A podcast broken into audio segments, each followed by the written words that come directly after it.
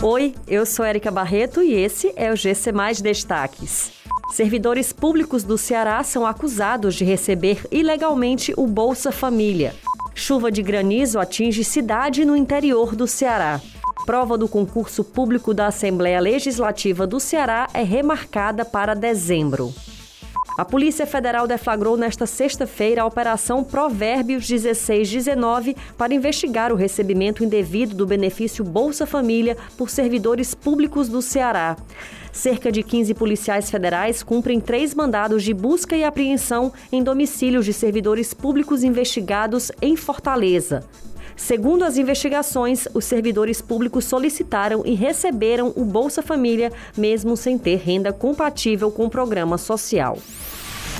Moradores de Milagres, no Cariri Cearense, foram surpreendidos com uma chuva inusitada de granizo no final da tarde dessa quinta-feira. O fenômeno veio acompanhado de uma forte rajada de ventos. Segundo informações, um carro foi atingido, árvores foram derrubadas e faltou energia na região. Conforme a análise feita pela FUNSEMI, não houve mudanças na condição de tempo que apontava baixa possibilidade de chuva na macro-região da Ibiapaba.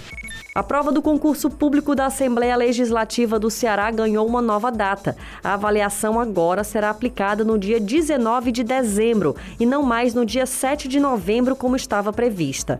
O ajuste de data ocorreu em função do fato de que no dia 7 de novembro já está marcado o concurso da Polícia Militar do Ceará. Essa é a segunda vez que o concurso da Assembleia Legislativa do Ceará muda de data. Essas e outras notícias você encontra em gcmais.com.br. Até mais!